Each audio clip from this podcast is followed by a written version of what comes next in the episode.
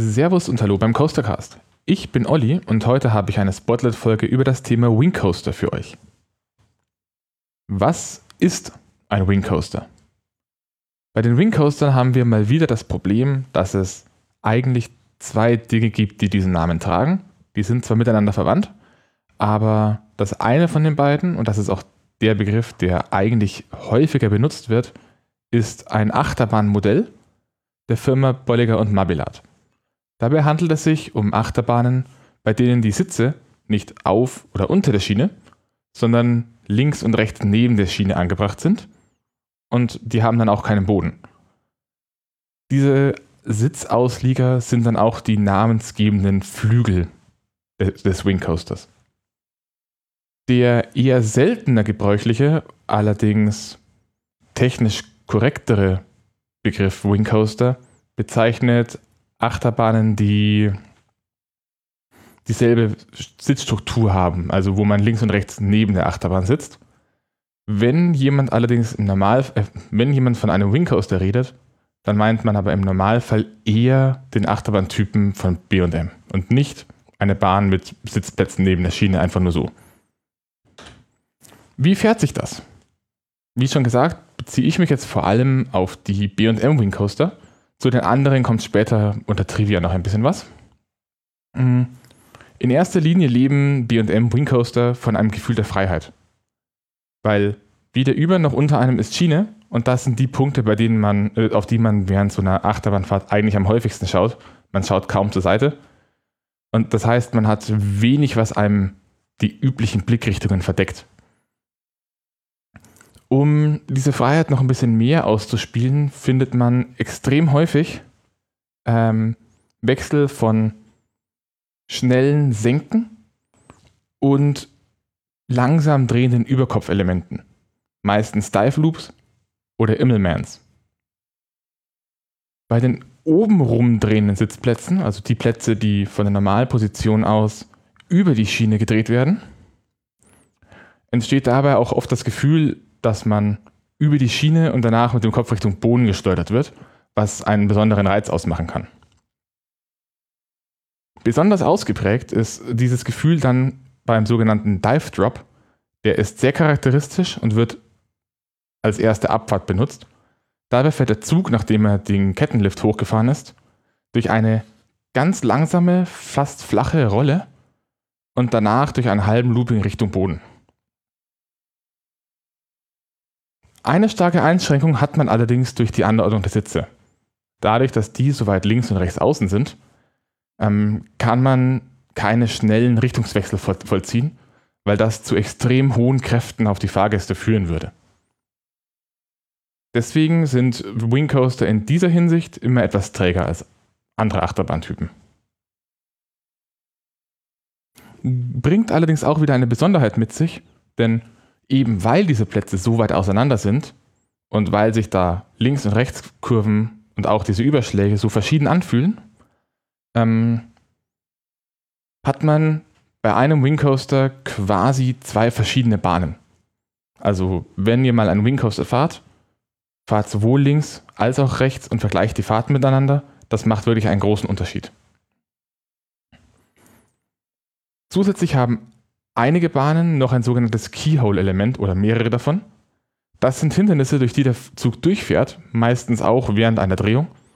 Und die geben einem als Fahrgast das Gefühl, dass man sich Füße und Kopf anstößt. Also das ist meistens ein ziemlich länglicher Spalt, der in irgendeinem Konstrukt drin ist. Bei einer Achterbahn in Großbritannien etwa ist das eine Werbetafel, durch die man durchfährt. Und man bekommt eben ein wenig, das, ein wenig das Gefühl, als wäre dieser Spalt einfach nicht hoch genug für diesen Zug. Wer kauft sowas? Durch die ziemlich breiten Wägen und die weiten Kurven, die man für Wing Coaster im Normalfall benötigt, ähm, braucht man dafür auch sehr viel Platz. Außerdem sind sie auch vergleichsweise teuer, was auch an BM mitliegt, denn deren Bahnen sind nicht günstig. Ähm, deshalb findet man die meisten Wing Coaster in Parks von großen Ketten. Zum Beispiel Six Flags, Cedar Fair oder Merlin Entertainment. Oder man findet sie in Märkten, in denen einfach aktuell generell viel Geld investiert wird in Freizeitparks. Namentlich sind die meisten Wing Coaster der letzten zwei bis drei Jahre nach, nach China gegangen. Die haben da inzwischen ein sehr, sehr großes Line-up. Woran kann man die Hersteller unterscheiden? Nachdem ich nur von den BM-Bahnen rede, entfällt das eigentlich. Zu den anderen Achterbahntypen habe ich später noch ein bisschen was. Wo kann ich das in Deutschland fahren? In Deutschland gibt es nur einen klassischen BM Wing Coaster. Das ist der Flug der Dämonen, der steht im Heidepark bei Soltau. Ähm, ein ähnliches Gefühl vom Fahrtverhalten her liefern die äußeren Sitze der Achterbahn Dynamite im Freizeitpark Plon oder von Lost Gravity in Wallaby Holland. Also das, die, die, diese Achterbahnen haben kurze Züge mit vier, Reihen neben, äh, vier Plätzen in einer Reihe und die beiden äußeren Plätze, äh, doch, die beiden äußeren Plätze jeder Reihe sind quasi auch ähnlich wie beim Wing Coaster ausgeführt ohne Boden und ziemlich weit außen. Haben allerdings andere Streckenelemente, weil die Züge nicht ganz so breit sind. Weitere BM Wing Coaster in der Nähe zu Deutschland sind Phoenix in Toverland, Raptor im Gardaland und Swarm im Thorpe Park. Gibt es noch andere Trivia? Wie schon gesagt, ja. Beginnen wir mit der Achterbahn Furious Baco im spanischen Port Aventura. Das ist ein, eine Achterbahn von Intermin, die ist vom Grundaufbau ähnlich wie die BM-Achterbahnen, also sehr breite Wägen, zwei Plätze links und rechts neben der Schiene. Hier allerdings ein bisschen weiter oben, denn man kann hier über die Schienen drüber gehen. Mhm. Furious Baku fährt, fährt sich allerdings anders, denn Furious Baku ist ein Launched Coaster. Man wird also abgeschossen und die Achterbahn lebt wesentlich mehr vom Gefühl der Geschwindigkeit als von diesem Überschlags- und Fluggefühl als die BM Wing Coaster. Auch von BM gibt es eine Achterbahn mit einem Abschuss. Das ist Thunderbird in Holiday World in den USA. Im Gegensatz zu Furious Baku orientiert sich die Achterbahn aber auch wieder stärker an dem klassischen BM Wing Coaster Setting. Ich habe es gerade eben bei Furious Baku noch gesagt mit den Schienen.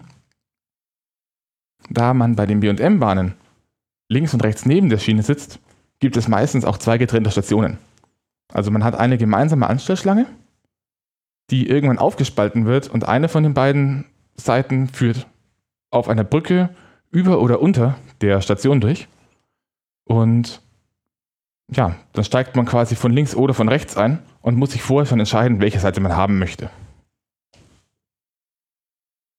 Der zweite häufige Typ von Wing Coastern äh, sind die sogenannten 4D Free Spin Coaster oder Zack Spins, je nachdem welcher Hersteller.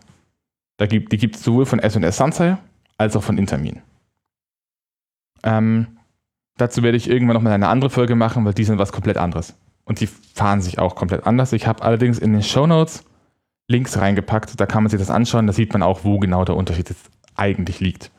Aber wie gesagt, die werden, sind zwar technisch eben Wing Coaster, weil man neben der Schiene sitzt, werden aber oft nicht als Wing Coaster bezeichnet.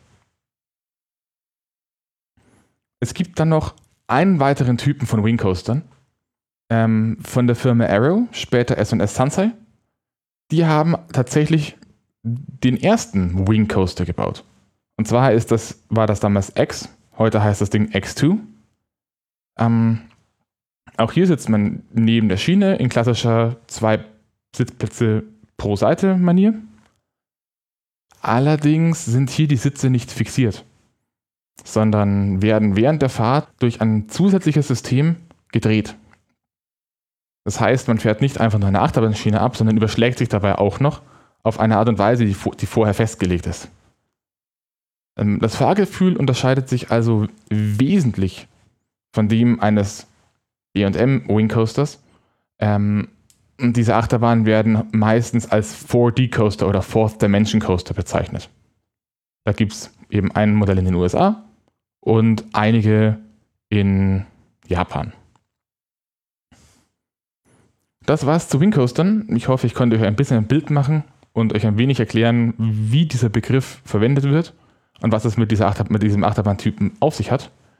Wenn ihr Feedback für mich habt, Korrekturen, ähm, Verbesserungswünsche oder Themenwünsche, dann schreibt mir einfach entweder direkt auf, meinem, äh, auf der Homepage in die Kommentarfunktion, eine E-Mail oder auf Twitter oder Mastodon.